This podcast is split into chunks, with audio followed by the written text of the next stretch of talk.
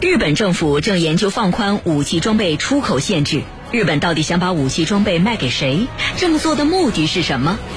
军情观察为您详细解读。根据央广军事援引日本媒体报道，鉴于俄乌冲突现状，日本政府正在研究放宽防卫装备出口的管制。按照当前的规定，日本是不能对外出口具有杀伤力的武器。那么，日本到底想要把武器装备卖给谁呢？这么做的目的又是什么？接下来呢，我们就一起分析。袁教授，首先呢，请您为我们梳理一下，到底是哪些规定限制了日本不能对外出口武器装备？这些规定的历史成因有哪些？一直以来，日本对它严格遵守了吗？好的，日本在二战战败之后制定了所谓的和平宪法。按照这个和平宪法的精神呢，日本就应该全面禁止武器的出口。但是美国出于冷战时期和苏联争霸的需要，并没有对日本的军工生产和武器出口进行全面的管制，而是在限制日本军工生产的基础之上呢，允许日本发展军事工业，从而使日本成为了为美国霸权战略服务的军工厂。当然，在美国的种种限制之下呢，日本的军事装备生产和出口还是受到种种制约的，比如说。一九六七年，日本佐藤内阁就通过了武器出口三原则。按照武器出口三原则的规定呢，日本不向共产主义阵营出售武器，不向联合国实施武器禁运的国家出售武器，不向正在发生或者可能发生国际争端的当事国出售武器。那么，这在很长一段时间内成为了限制日本对外武器出口的主要原则和规定。可以说，在整个冷战时期，日本基本上是遵守了这个武器出口三原则的。不过呢，呃，日本对美国的武器出口是个例外。呃，出于美日共同开发反导导弹的需要，一九八三年，日本中曾根内阁呢曾发表声明指出，向美国提供的武器和技术不受武器出口三原则的限制。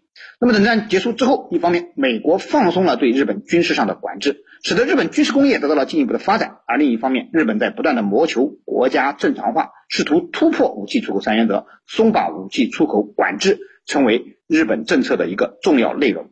二零一四年，呃，日本安倍内阁就通过了防卫装备转移三原则，具体的内容规定呢，是不允许向争端当事国或违反联合国决议情况下出口。转移武器装备，二呢是仅限有利于做出和平贡献和有助于日本安全的情况下允许出口，三呢是仅在能够确保妥善管理情况下允许出口武器用于其他目的或转移至第三国。那么显然，安倍政府将武器出口改名为装备转移，是典型的掩耳盗铃之举。这一修改啊，大幅的放宽了日本对外输出武器装备和军事技术的条件。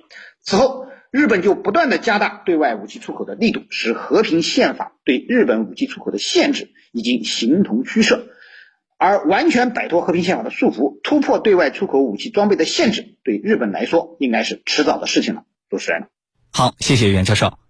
这次日本政府提出要研究放宽防卫装备对外出口的管制，那么日本政府的这个决定有哪些特殊的背景？其目的到底是什么？对于这方面的问题，程教授您怎么看？好的，我们都知道啊，日本有武器出口三原则，这是一九六七年佐藤内阁所通过的武器出口三原则。这三个原则分别是：不向共产主义阵营出售武器，不向联合国实施武器禁运的国家出售武器，不向正在发生或可能发生国际争端的当事国出售武器。到了一九七六年呢，三木政府。啊，三木内阁又补充了武器出口三原则对象之外的地区啊，不出售不出售武器。到了一九八一年，又一次进行了修订。日本国会呢通过了关于武器出口问题的决议，确立了全面禁止武器出口的武器出口三原则，以树立日本的和平国家的典范。这是武器出口三原则的一个变迁。那么到了今天，几十年过去了。日本的右翼政府正在或者这个即将要推翻这个出口的三原则。这个今年夏天日本参议院选举，它有一个草案，在这个草案里头写了这么几句话，就是日本要有破坏对方境内导弹发射基地的反击能力。这句话其实我们用一个很通俗的表达，就是先发制人。那这是严重违反日本的和平宪法的。也就是说，我认为对方的导弹基地对我构成威胁，我就可以先对他进行反击啊，这是严重违反日本的和平宪法的。同时呢，这个草案里头还提到，要把日本的防卫预算提升到国内生产总值的百分之二。从根本上强化防卫能力，呃，当然其中也包括要修订所谓的防卫装备转移三三原则啊，就是我们刚才所说的啊武器出口三原则。那么日本为什么要这么做？其实这次日本是很好的、很恰当的利用了俄乌冲突。日本认为，你看俄乌冲突给我们带来一个警示是什么？就是我们都面临大国的威胁。而我日本呢，刚好位于中国和俄罗斯的周边，我也面临着他们的威胁。那武器要不要对外出口？因为其他的国家也面临同样的威胁，所以日本觉得利用这个难得的时机啊，来公开推进自己的武器出口。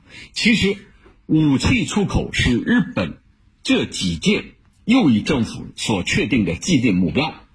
这个目标是什么？就是。仅仅依靠美国的庇护来突破专守防卫的这个和平宪法，既然你美国有这样的需求，那我就利用这样的机会来突破，一步步的突破专守防卫。同时呢，你美国最需要的是利用我充当对大国竞争的第一线，在大国竞争的第一线，像对对中国、对俄罗斯，你美国有这样的需要，那么我。乐于去充当这样的急先锋，其实美日相互利用，对吧？各有自己的目的啊，这个各取所需。对日本来说，刚好利用俄乌冲突，利用美国的需求，来一步步实现这个防卫预算的提升，来推进武器出口的改的这个调整，同时呢。从根本上来强化自己的防卫能力能力，那对美国来说呢？他刚好要利用日本啊，你日本有钱嘛，日本也有这样的野心和目的，那我就恰到好处的利用着你去充当大国竞争的第一线，冲向第一线啊！这个日本呢，我们打一个比方，很像美国所这个手里的这个一枚棋子，或者说所养的一只狗。啊！你要冲到第一线，你要去呃替我这个来实现我的最初的目标。那么双方各取所需，一拍即合。呃，假如说这个日本最终完成了出口武器三原则的改变，那么最终一定会导致地区局势的紧张，也会导致。日本专守防卫的和平宪法的破坏，同时，也破坏了地区局势的稳定。这一点，我认为是非常非常明确的。主持人，好，谢谢程教授。军迷时间，军迷时间。军情观察现重磅推出了全新互动单元“军迷时间”。您想了解哪些新型的武器装备？您最关心的军事热点是什么？您对当前的国际局势有哪些自己的看法？请尽情留言提问，我们会邀请军事大 V 来为您答疑解惑。参与互动的方式非常简单，请关注江苏新闻广播的官方微信号，点击菜单栏的“收听互动大蓝鲸 Live”，然后在“军情观察”的话题帖当中给我们留言。或者是关注我的微博“天下第一好好好”，也可以向我留言提问。我看到有居民留言说，日本想对外出口武器装备的野心可以说是非常明显了。那么，我们想知道具体想要出口哪些武器装备？这些武器装备的潜在客户又都是谁呢？对于这个问题，袁教授您怎么看？好的，日本现在对外武器出口啊，可以说呃种类繁多。呃，不过呢，受制于和平宪法和武器出口的禁令，日本出口的武器还是主要以防卫型装备为主。呃，即使有一些进攻型的装备，也是在打擦边球，还没有到明目张胆出口进攻型装备的地步。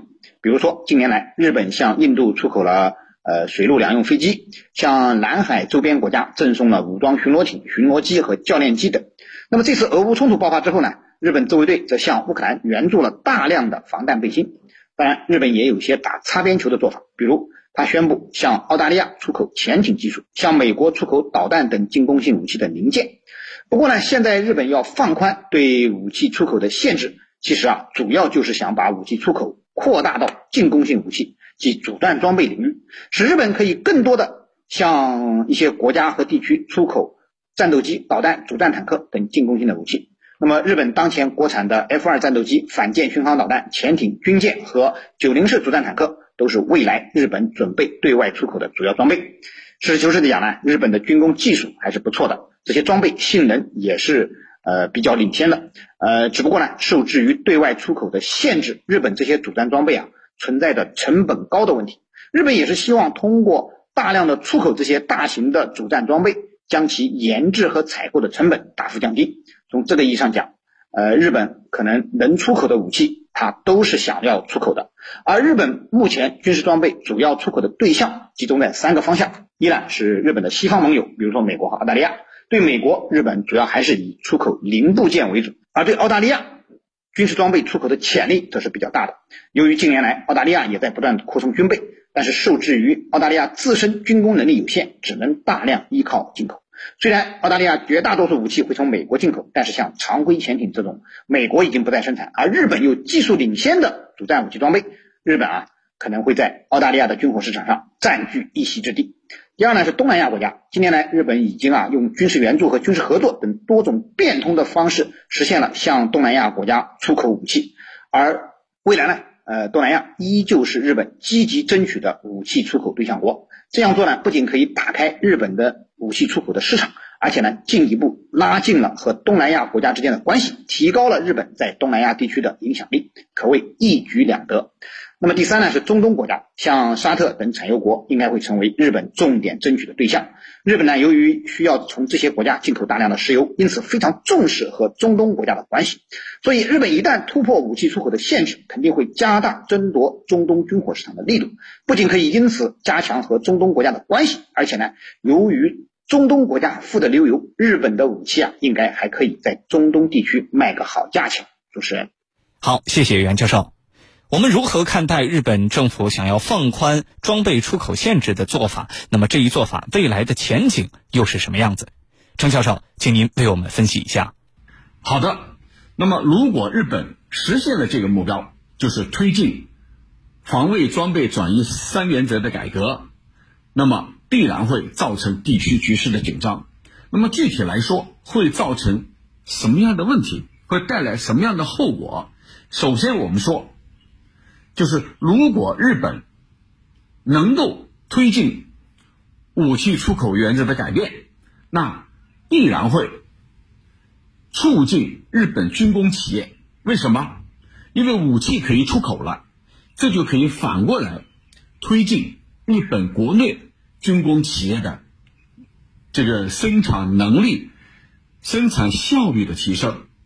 因为有需求的刺激。那必必然会反过来提升它，强化自己的军工能力。那样的话，日本就一步步往军国主义的道路上迈进了。我觉得这一点啊，才是非常非常危险的，是吧？因为有需求、有订单，那么有了钱，又反过来刺激它生产更多这个高精尖的武器装备。而这些高精尖的武器装备，它不仅仅是出口的，还会提升日本自身的所谓的防卫能力。其实。就是日本把专守防卫这一条给彻底的打破了，把这个框架、这个界限给彻底打破了，就是往这条路上去狂奔了啊！军国主义的道路上去狂奔了。那么第二个呢，就是呃，你把武器出口出口给谁？最有可能的可能是十二个国家，这十二个国家就是包括澳大利亚，对吧？那么，新西兰还有呢，就是东南亚地区的各国。东南亚地区其实有很多国家是使用了日本的二手装备的，主要是海上一些巡逻的装备是二手的。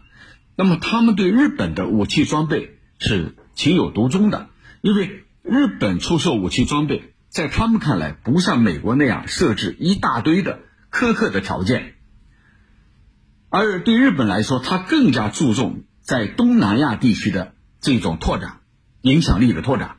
所以这样一来的话，东南亚地区他们对日本的武器需求可能会出现一个飞跃，那么这就会造成东南亚地区的局势的不稳，也会造成东南亚地区各国的军备竞赛，对吧？你购买了，那我也要购买，啊，我们要取得一个相对的平衡，地区局势不稳了。国与国之间的关系也会造成这个严重的障碍，这是第二个、第三个。对日本来说，那未来日本到底会是一个什么样的国家？我们可以从日本国内的反应来看。所以最近日本国内明确出现了很多的这个反对之声，认为你要修改武器出口的三原则的话。那必然会啊带来一系列的问题，什么问题？那就是使我们日本可能会陷入海外冲突和纷争啊，助长我们这个日本啊进一步走向军国主义的道路。这是日本国内很多有识之士提出的担忧啊，而且你这些呃装备，你未来很有可能是会用于海外冲突里头的。这就和我们宪法和我们日本宪法第九条的精神背道而驰，这些都是日本国内这个和平人士、和平组织所看得非常清楚的。那么，未来日本能不能顺利的去推进武器出口三原则的改革？我觉得从目前来看，虽然总的趋势是可以实现，但是它的阻力是不小的。这个阻力。日本国内的反战团体、和平团体，还有日本周边一些国家，他们的警惕，他们的高度警惕，这也是一个重要的变量。当然，也有日美国国内，呃，一些历史学家、一些这个政治的人士，他们也会看得很清楚，他们也会提出反对，这些都会构来构成未来比较大的一个变量。所以呢，日本右翼政府啊，野心勃勃，利用俄乌冲突。之机，不断的去推进和平宪法的，一步步的去蚕食它，一步步去改改变它。但是，从未来来看，这条路还是充满坎坷的，不是说一马平川可以非常容易的去实现。未来还是很有很多的变量的，就是包括自民党执政体系里头，执政联盟公民党，他都有不同的意见，更何况是那些日本的反战团体、和平组织呢？他们一定有很强的反战之声，这些都会构成啊未来的不利因素。主持人，好的，感谢我们两位军事评论员的精彩点评。